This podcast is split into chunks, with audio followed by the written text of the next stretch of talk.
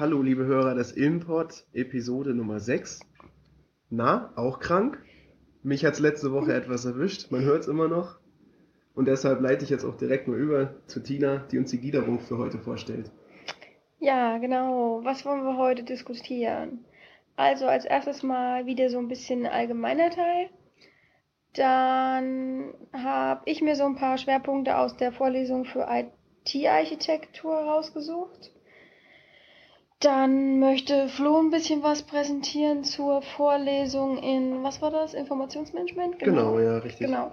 Ähm, da hat er so eine tolle Aufgabe bekommen, die er heute präsentieren darf. Und danach sprechen wir noch ein bisschen über die Medienökonomie-Vorlesung, die wir zusammen besuchen. Und da müssen wir auch eine Fallstudie machen. Da erzählen wir euch auch so ein bisschen, was wir da machen müssen. Und dann so als spannendes Thema ein bisschen was zur Vorbereitung vom CCC-Kongress, was wir da so bis jetzt so gemacht haben für Streaming. Und ja, was es da so Neues gibt. Tja, und dann fangen wir direkt an, oder? Ja. Also beim Allgemeinteil, ähm, wie man sicherlich schon gemerkt hat, schaffen wir unseren einwöchentlichen Rhythmus nicht so ganz. Woran das wohl liegt? Aber wir versuchen es auf jeden Fall. Ich habe ja auch schon diverse Anrufe erhalten, dass wir endlich mal eine neue Episode herausbringen sollen. Wir Ja. versuchen natürlich unser Bestes. Aber zeitlich ist es momentan echt schlecht, weil wir beide äh, Hauptseminararbeit schreiben müssen. Und die anderen Professoren uns auch noch mit irgendwelchen Papers quälen und äh, hier mal ein paar Seiten lesen oder auch ein paar mehr und Und hier mal eine Fallstudie da schreiben. mal eine Präsentation und dort mal eine machen. Präsentation vorbereiten. Ja, ja, genau. Also es ist immer gut zu tun. Momentan ist etwas viel, ja. Aber wir kommen damit klar, wir sind ja Studenten. Ja. Ansonsten, also wir versuchen trotzdem den Rhythmus weiter beizuhalten, aber ob wir es schaffen, steht nach wie vor in den Sternen. Vielleicht wird man dann irgendwann mal zu, zu Live-Episoden übergehen. Ja, genau.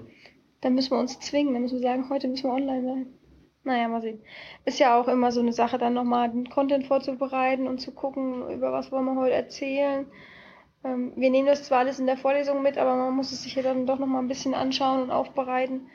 Wobei das studientechnisch wahrscheinlich auch gar nicht so schlecht ist, wenn man sich da immer schon mal ein bisschen mit befasst, dann speichert sich das Ganze etwas mehr im Hirn, oder? Ja, da Nein. fällt mir gerade eine verrückte Idee ein. Was denn? Indem man erstmal so eine halbe Stunde vorher äh, so, so ein Warm-up quasi macht beim, beim Live-Podcast, mit den Hörern zusammen im Chat den Inhalt erarbeitet und dann den Podcast startet. Mhm. Naja gut, aber das ist natürlich, hm, ja, da musste man nochmal drüber nachdenken. Also Live-Podcast ist nochmal, glaube ich, eine ganze Stufe heftiger in der Vorbereitung. Ja. Letzte Woche war ich bei so einer Live, habe ich so eine Live-Podcast-Folge reingehört bei Tobi. Da hat er erstmal, glaube ich, anfangs noch irgendwie das Buch gesucht oder so. Das war sehr lustig. Das schneidet er natürlich dann alles raus, wenn er dann richtig podcastet. Das war sehr witzig. Naja. Ja, so viel zu dem allgemeinen Teil, würde ich sagen. Oder hast du noch irgendwas Interessantes? Nee, es gab so viel, aber jetzt, also, Fällt dir nichts ein? nee, aktuell nicht. Naja, dann kommen wir zu, ja, zu Punkt 2 mehr oder weniger. Zur IT-Architektur und zum Integrationsmanagement, wo ich dieses Semester ja eine Vorlesung besuche. Und da haben wir in der letzten Vorlesung ein bisschen was angehört zu den Enterprise Architecture Frameworks. Und ja, jetzt fragt ihr euch natürlich, hm, was ist denn das Tolles? Ja, also das ist ein Mittel, um ein Unternehmen oder vielleicht auch eine Klasse von Unternehmen, je nachdem, zu, ähm, zu verstehen. Und zwar anhand von Organisationen beziehungsweise anhand von Artefakten, die das Unternehmen in irgendeiner Art konzipiert hat oder das Unternehmen beschreiben. Und für die Frameworks, da gibt's halt verschiedenste Varianten. Ähm, es gibt auf jeden Fall jede Menge internationale Versionen. Da ist so das bekannteste, so hat es uns jedenfalls unser Dozent gesagt, ist das ähm, Segment Framework. Und dann gibt's da auch noch so, so Open Architecture Frameworks. Also das ist von zum Beispiel TOGAF, das hatte ich dann auch irgendwie schon mal gehört. Das ist ähm, Open Group Architecture Framework. Und ja, wie gesagt, also von den internationalen, da gibt's äh, jede Menge. Und es gibt aber auch deutschsprachige. Und da gibt es zum einen, soll da das bekannteste sein, das Ares-Modell von Scherer, äh, von Scher, glaube ich, Scher heißt der Mann. Und die, ja, die, das ist eine Architektur, die das integrierte Informationssystem mit betrachtet. Soweit ich es verstanden habe. Erkläre ich aber gleich nochmal genauer. Und dann gibt's da noch auf deutschsprachigen Raum so das ganzheitliche Informationssystem, die ganzheitliche Informationssystemarchitektur nach ähm, Kretschmer hieß der, glaube. Mhm. Und ähm, da ist aber im Vergleich zu dem Ares-Modell, also dieser Kretschmer, der hat irgendwie, der hat ein Buch über das Informationsmanagement und da gibt er eine Seite, wo er dieses, dieses Informationssystem Architekturmodell beschreibt. Und dieses Ares-Modell, das erstreckt sich, glaube ich, auf, ich weiß nicht, 200 Seiten oder so, keine Ahnung. Jedenfalls ist es umfangmäßig schon ein ziemlicher Umfang von dem Ares, also ein ziemlicher Unterschied, oder? Unterschied. Also da fragt man sich dann, hm, was hat sich der eine dabei gedacht, was hat sich der andere dabei gedacht? Naja. Und dann gibt's noch, dann gibt's auch noch, die Dresdner haben sich auch wieder was eigenes ausgedacht. Die sind ja eh immer so ein bisschen speziell. die haben ja auch noch ihren Diplomstudiengang, die sind ja was ganz Besonderes. Und äh, ja, die Dresdner Architektur Framework Modell. So, das sind so ein paar deutschsprachige. Und unser Dozent hat extrem auf dieses ARIS-Modell bestanden und wir hätten das auch schon mal hören müssen, angeblich im Bachelor. Da musste ich aber dazu sagen, also ich habe es noch nicht gehört. Und ähm, als ich dann so den Verlauf der Vorlesung mitgekriegt habe, weil er hat dann angefangen, die einzelnen Fachbereiche davon abzufragen oder die einzelnen Ebenen davon abzufragen die anderen hatten auch alle davon noch nichts gehört. Also ich frage mich dann manchmal, wo die Voraussetzungen herkommen, dass man das schon mal gehört haben muss. Also irgendwie, es ist ja auch so ein einprägsamer Name, Ares-Modell, deswegen, also ich bin mir ziemlich sicher, dass ich es noch nicht gehört habe im Bachelor. Nein, das war jedenfalls ganz lustig, da hatten sie, die hat er die, die einzelnen Schichten abgefragt, die dann, wo ich dann nochmal nachher genauer dazu komme von dem Modell und hat ähm, und ich hatte aber schon nebenbei auf dem Laptop den Wikipedia-Artikel auf und der hat angefangen, von hinten die Leute zu fragen zu den einzelnen äh, Sichten. Das sind ja keine Schichten, das sind Sichten. Ich verwechsel es immer. Äh, jedenfalls, und das war ganz witzig. Ich habe halt auf die Wikipedia-Seite geschaut und habe gemerkt, dass die, die von hinten an dran waren, alle genau, also jeder sollte eine beschreiben und die haben alle wirklich genau den Wikipedia-Artikel vorgelesen. Das fand ich recht witzig. Da habe ich dann festgestellt, dass ich nicht die Einzige bin, die das noch nicht gehört hat. Wobei mir dann die internen gesagt haben, also die internen von der Technischen Universität kommen, also die auch hier den Bachelor gemacht haben, die haben gesagt, sie haben es schon mal gehört, aber nicht jetzt so ausführlich. Naja. So viel dazu. Und ja, zu dem, zu dem Segment, also das ist angeblich das äh, bekannteste Framework. Und dabei geht es darum, logische Konstrukte oder Architekturen, um äh, zu ermitteln, um Schnittstellen und Integration von Komponenten in einem System zu definieren. Und der ähm, Segment, der macht das an verschiedenen Ebenen fest. Also er sagt, ich habe hier die und die Ebene.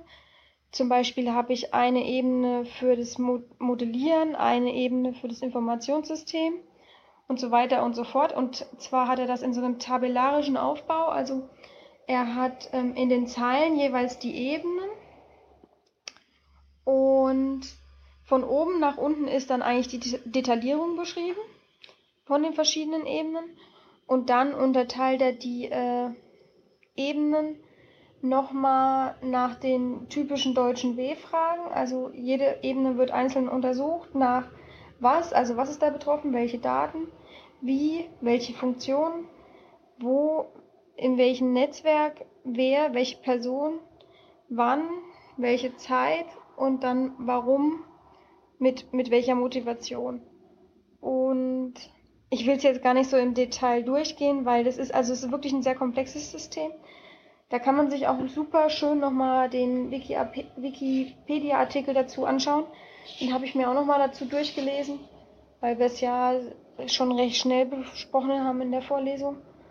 Und ja, also kann man nochmal bei der Wikipedia nachlesen, da ist die, diese, diese Tabelle auch nochmal aufgeführt. und wichtig. Also es gibt halt Regeln bei der Anwendung dieses Frameworks. Da muss man, äh, ja, also bei der Verwendung muss man genau diese Übersicht befolgen. Wobei die Spalten an sich nach Aussage von Segment wohl keine Priorität signalisieren. Man sollte sie nur alle halt irgendwie berücksichtigen. Jede Spalte, also jeder Spalte liegt irgendein einheitliches Modell zugrunde. Zum Beispiel bei der Datenebene geht es um um das Datenmodell, also das Modell des Datenmodells. Und jedes Modell aus jeder Spalte sollte einzigartig sein. Also das ist auch wichtig, dass es immer einzigartig ist. Und ja, und die Zeile, also jede Summe einer Zeile repräsentiert dann die Betrachtungsebene, die berücksichtigt werden muss. Also wie gesagt, sehr komplexes System. War auch auf den Folien sehr gequetscht, die wir da bekommen haben. Ja, und nun schauen wir uns mal das ARIS-Modell an.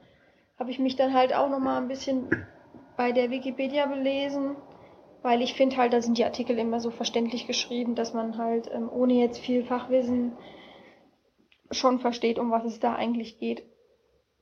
Und also das, das, das ARIS-Modell stellt ein Rahmenkonzept zur ganzheitlichen Beschreibung dar von computergestützten Informationssystemen. Und dabei geht es darum, vom Fachkonzept bis zur Implementierung das Ganze zu betrachten. Und äh, die Aufteilung des Modells findet in Beschreibungssichten und in Beschreibungsebenen statt. Und die, äh, also wir hatten, glaube ich, in der Vorlesung nur diese Sichten besprochen und auf die Ebenen sind wir gar nicht mehr so detailliert eingegangen. Und bei den Sichten ist es halt so, dass die, ähm, es gibt halt äh, eine Fünf-Sichten-Architektur, die das Ares-Haus dann auch darstellen. Also die Darstellung von dem Ares-Modell ist wie so ein Haus aufgebaut. Könnt ihr euch auch nochmal schön in der Wikipedia angucken, da ist das nochmal schön dargestellt.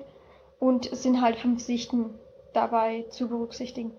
Da gibt es zum einen die Funktionssicht, da geht es um die betrieblichen Aufgaben und die damit verfolgten Ziele sowie die entsprechende Anwendungssoftware. Dann die Organisationssicht. Das ist, da ging es irgendwie so drum um die Aufbauorganisation und um den, den eigentlichen Aufgabenträger. Also bei der Organisationssicht werden irgendwie alle Ressourcen betrachtet, also sowohl die menschlichen als auch die, die Maschinen und die Hardware. Und ähm, das heißt, dass alle Organisationseinheit, Organisationseinheiten und ihre Beziehungen betrachtet werden. Ja, und dann gibt's die Datensicht. Dabei geht's um alle Ergebnisse, die in irgendeiner Form Daten generieren. Und auch die Umfelddaten, also sowas wie ein Schriftverkehr und Dokumente werden da betrachtet. Dann gibt's die Leistungssicht. Die ist bezogen auf die materielle und auf die immaterielle Leistung. Da werden auch die Geldflüsse mit berücksichtigt. Und zu guter Letzt gibt es dann noch die Steuerungssicht und die verbindet die anderen Sichten miteinander und ist dann, die Rahmen, ist dann der Rahmen für die Beschreibung des, des Geschäftsprozesses. Ja, und jede Beschreibungssicht des Ares-Haus ist in drei Beschreibungsebenen eingeteilt. Also wie gesagt, das mit den Ebenen haben wir jetzt in der Vorlesung nicht so detailliert besprochen, aber da ich es in der Wiki gelesen habe und das, da mir das eigentlich auch logisch erschienen, wollte ich es hier nochmal mit erzählen. Und zwar, ja, diese Ebenen beziehen sich auf Fachkonzept, Datenverarbeitungskonzept und äh, die Implementierungsebene. Und bei dem Fachkonzept geht es um die strukturierte Darstellung der Geschäftsprozesse mittels irgendeinem Beschreibungsmodell.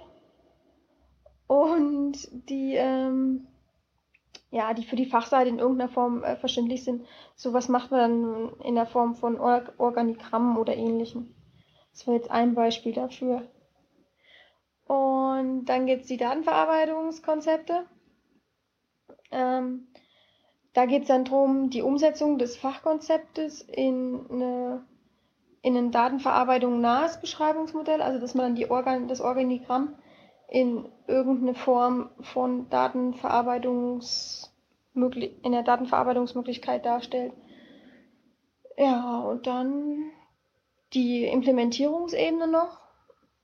Da geht es um die datenverarbeitungstechnische Realisierung der beschreibenden Prozessteile. Ja, und da geht es dann wirklich schon um die einzelnen Sichten. Also es geht dann wirklich um die Datenbanksysteme und zum Beispiel der Einsatz von Protokollen. Ja, so viel zu dem Ares-Haus. Also das wird wirklich äh, als, als Haus auch dargestellt in, in der Literatur. Und man kann sich halt bei der Wikipedia, wenn es einen näher interessiert, nochmal genau anschauen. Ja, und allgemein geht es halt bei diesen ganzen Frameworks, nochmal jetzt zusammenfassend gesagt, darum, äh, wie ein Unternehmen idealerweise eine IT-Architektur umsetzen kann mit Unterstützung von diesem Framework. Ja, so viel dazu zu der IT-Architektur-Geschichte. Ähm, jetzt kommen wir zum nächsten Thema. Jetzt gebe ich, glaube ich, ab an Flo. Ja. Oder? Jetzt kommst gern. du, genau. Ja, ich stelle jetzt einfach mal meins vor. Ja, genau. Und da hat es ja so eine Aufgabe. Kannst du erstmal sagen, was die Auf was der Richtig, Aufgabenkomplex ja. war? Also wir haben im, in der Vorlesung Informationsmanagement eine Aufgabe erhalten. Und zwar sollten wir IT-Service Management vorstellen. Und unser Professor hat sich da was Tolles ausgedacht. Ähm, einen fiktiven Automobilzulieferer. Den hat er, dem hat er auch gleich einen Namen gegeben, und zwar Mitamozu. Klingt fast wie so ein asiatischer Automobilzulieferer oder Hersteller. Ähm, ist aber schlichtweg eine Abkürzung für mittelständischer Automobilzulieferer. So, ja, also was, was ich dann präsentieren soll, ist eine fiktive Präsentation vor dem aktuellen IT-Leiter und der Geschäftsführung. Und ähm, vorzustellen ist, wie gesagt, das IT-Service Management. Diese Automobilzulieferer, kurz dazu ein paar Eckzahlen, fiktive natürlich nur Umsatz in 2011, 800 Millionen, 6000 Mitarbeiter, ein IT-Budget von 8 Millionen, was auch ähm, gängig ist in der, in der Branche und ähm, in der Größe eines mittelständischen Automobilzulieferers. Dann ähm, sollen wir, so werde ich halt erstmal auf den Ist-Zustand eingehen. Ist natürlich auch alles fiktiv letztendlich. Ähm, ich werde dann ähm, berichten, dass der IT-Bereich ähm, in den letzten Jahren eher reaktiv ähm, gehandelt hat, wenig Innovationen gefördert hat, obwohl das vielleicht auch schon auf der Strategie des Unternehmens ähm, oder ob das, obwohl das Teil des, äh, der, der, der Unternehmensstrategie war, Innovationen aus dem IT-Bereich zu fördern. Ähm, und eben, dass halt kein IT-Service-Management aktuell in der IT-Landschaft verankert ist. Dann gebe ich einen kurzen Einblick in ähm, überhaupt die IT-Landschaft, äh, wie, wie, die, wie die aufgebaut sein kann in einem Unternehmen. Dazu gehört äh, meist ja auch eine IT-Strategie, die halt am, am, am Kopfe ähm, ja, einer Planung stehen sollte. Ähm, das Fundament könnte dann IT-Governance sein und ähm, dann in der Mitte gibt es solche Sachen wie IT-Sourcing, ähm, das IT-Budget natürlich, IT-Portfolio-Management, die Architektur und eben auch ein Teil ist das IT-Service-Management. In dieser Präsentation soll es natürlich jetzt dann äh, herausgearbeitet werden, warum das IT-Service-Management so wichtig ist. Also die Präsentation sieht schon mal sehr gut aus. Ich gucke gerade hier so ein bisschen über die Schulter. Ja, es ist äh, letztendlich, es ist letztendlich soll es ja nur so ein Abriss sein, was IT-Service Management ist. Und dann natürlich auch muss man auch zu sagen, wie man, wie man so in Wirtschaftssprache sagte, High Level, weil wir das halt der Geschäftsführung vorstellen und dem IT-Leiter und ähm, nicht irgendwelchen ähm, oder äh, Mitarbeitern, die dann letztendlich halt dieses IT-Service Management umsetzen sollen sondern es geht halt wirklich darum, um die Vorzüge zu zeigen, was würde es dem Unternehmen bringen. So, IT Service Management, viel drüber gesprochen. Was ist das eigentlich? Es ist ein Management Framework, welches die Qualität und Quantität der gelieferten Serviceleistungen plant, überwacht und steuert. Also es geht im Groben darum, Serviceleistungen natürlich zu erstellen, also zu planen, zu überwachen und dann später gegenzuarbeiten, wenn das Ganze nicht so funktioniert, wie es sein soll. Überwacht wird da halt die Qualität der Serviceleistung und die Anzahl, also Quantität. So, Ziele vom IT-Service Management nach ITIL. Wichtig ist jetzt da, dass äh, hier im Folgenden werde ich jetzt das IT-Service Management nach ITIL beschreiben. Ähm, das ist so ein gängiger Standard. Erfunden wurde das Ganze in den 80er Jahren. Vielleicht sollten wir noch was, zu, was, was ITIL ist dazu sagen. Ja, genau, das Ach kommt jetzt. kommt okay. Also Grundlagen von ITIL sind, ist das ähm, Bezeichnung ist eine Abkürzung, vier Buchstaben, ITIL für Information Technology Infrastructure Library.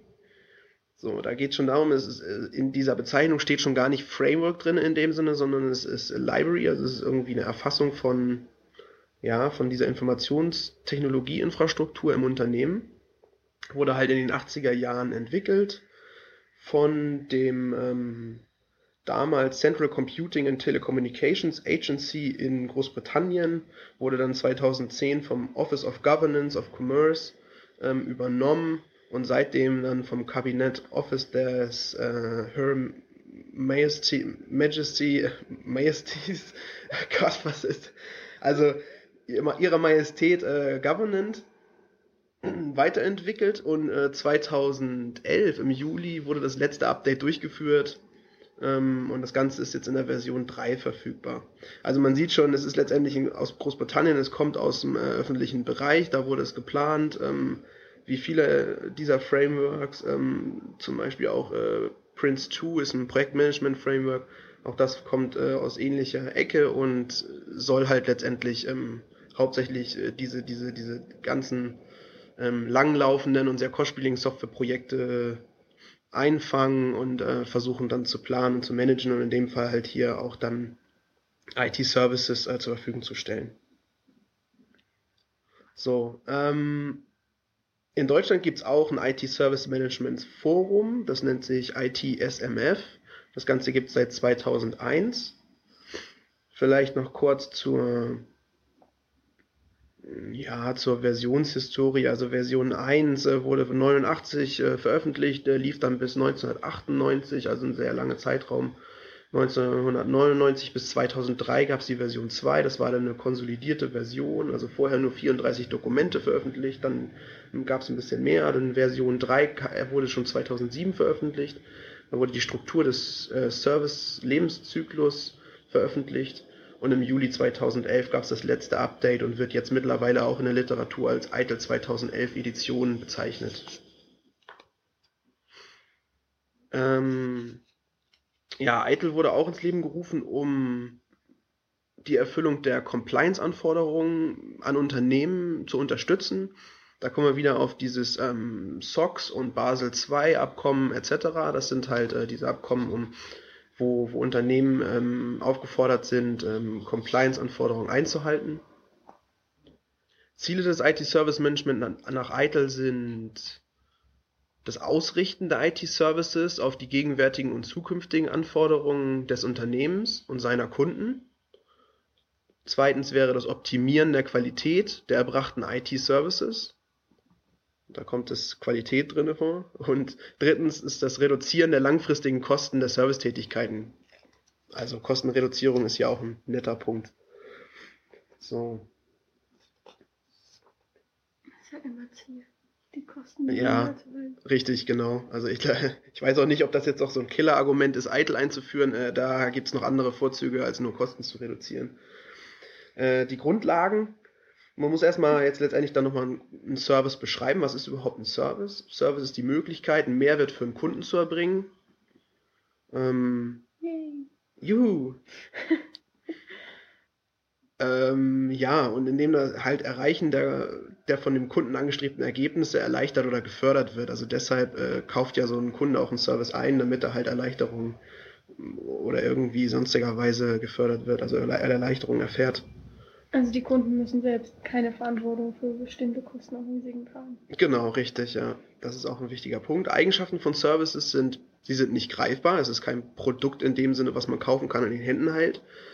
Ähm, es wird zur selben Zeit produziert und konsumiert. Services sind unbeständig und der Anwender nimmt an der Produktion des Services teil. Zufriedenheit ist natürlich dann subjektiv. So. Ähm, dann werde ich noch einen ganz kurzen Ausblick geben auf die Konsequenzen ähm, der Einführung von IT Service Management in diesem fiktiven Unternehmen Mitamoto. Der aktuelle Ist-Stand oder Ist-Ausrichtung der IT-Organisation bei Mitamoto sieht wie folgt aus. Man hat ähm, einmal die IT-Organisation auf der einen Seite, darunter gegliedert sind Anwendungsentwicklung und der IT-Betrieb. Also einmal die Entwicklung und dann einmal das, äh, das, das, äh, der, der Run-Bereich an sich, also der IT-Betrieb. Und diese beiden Unterbereiche unterhalten sich letztendlich separat mit der auf der anderen Seite stehenden oder dem auf dem anderen, der auf der anderen Seite stehenden Kundenbereich, also der Geschäftsseite oder auch Fachseite im Unternehmen bezeichnet. Und genau da besteht schon aktuell das Problem, dass halt ähm, separat irgendwelche Verhandlungen geführt werden von eigentlich einem Bereich, der als IT-Organisation einheitlich auftreten sollte. Und vor allen Dingen könnten dann auch ähm, Synergieeffekte genutzt werden, die halt hier verloren gehen in der aktuellen Situation und ähm, Aufstellung. Es gibt, ähm, jetzt fällt vielleicht einigen dazu was ein, und zwar dieses IT-Business Alignment, ähm, was man dort einführen könnte als Schicht. Ja, das ist richtig. Ähm, bezieht sich aber weniger auf die IT-Services, die im Unternehmen erstellt werden können oder nach außen ähm, auch zur Verfügung gestellt werden können. Das ist noch eine, äh, eine etwas andere Sache. Hier geht es jetzt wirklich um, um, um Services. Die Ausrichtung, wie es dann sein soll, sieht dann wie folgt aus, dass die Anwendungsentwicklungs, äh, der Anwendungsentwicklungsbereich und der IT-Bereich zunächst ähm, mit dem IT-Service Management sprechen, beziehungsweise da vereinheitlicht äh, integriert werden und das IT-Service Management dann einheitlich äh, zur Kundenseite, zur Geschäftsseite oder Fachseite halt auftritt und dort Services vereinbart. Zunächst müsste dann natürlich müsste dann ähm, ein Management eingeführt werden und ähm, das Ganze wäre dann ein Business Relationship Management, was zur Pflege der Kundenbeziehungen ähm, da ist, Serviceanforderungen identifiziert, Vertragsabschlüsse für Standard-Services abwickelt, äh, Bearbeitung von Kundenbeschwerden und das Überwachen von Kundenbeschwerden ebenfalls übernimmt so dass man erstmal eine Kommunikation zwischen dem IT Service Management und dem, dem der Kundenseite herstellen kann. Ähm, Empfehlungen für das Ganze wären dann von mir aus äh, Vorfälle, also die sogenannten Incidents in ITIL. Nicht Probleme, sondern wirklich nur erstmal das Auftreten von, von möglichen äh, Vorfällen, also Incidents, müssen strukturiert erfasst werden. Somit kann man sie messbar machen und später auch auswerten, kann überhaupt erstmal ein Bild bekommen, wie viele Vorfälle im Unternehmen ähm, auftauchen und kann daraus dann auch Services entwickeln. Diese Services sollten dann mit Service Level Agreements eingeführt werden da sind, ähm, möchte ich jetzt gar nicht im Detail darauf eingehen, da kann man unter SLA, der Abkürzung, auch bestimmt bei Wikipedia was lesen. Ähm, da geht es halt um, um Abstimmung äh, der Reaktionszeit, dem Umfang eines Services etc. Und äh, die Einführung eines IT-Service-Managements nach ITIL halte ich selbst für sinnvoll. Genau. Oh, jetzt hat hier jemand geklingelt, ich fasse es ja wohl nicht. Ähm, es ist auch zeitlich schon wieder sehr begrenzt. Wir wollen ja immer nur 30 Minuten quatschen und wir sind hier schon bei 29. Ich würde jetzt einfach mal vorschlagen, wir verschieben die restlichen Informationen aus dieser Episode in die nächste. Die wir dann hoffentlich du? bald veröffentlichen. Ja? Genau, und dann äh, packen wir das da rein und verabschieden uns jetzt. Und äh, immer schön die Lauscher offen halten. Wir wünschen euch eine schöne Woche. Wir haben jetzt eine Vorlesung und müssen jetzt los. Bis nächste Woche. Bis nächste Woche. Tschüss. Ciao.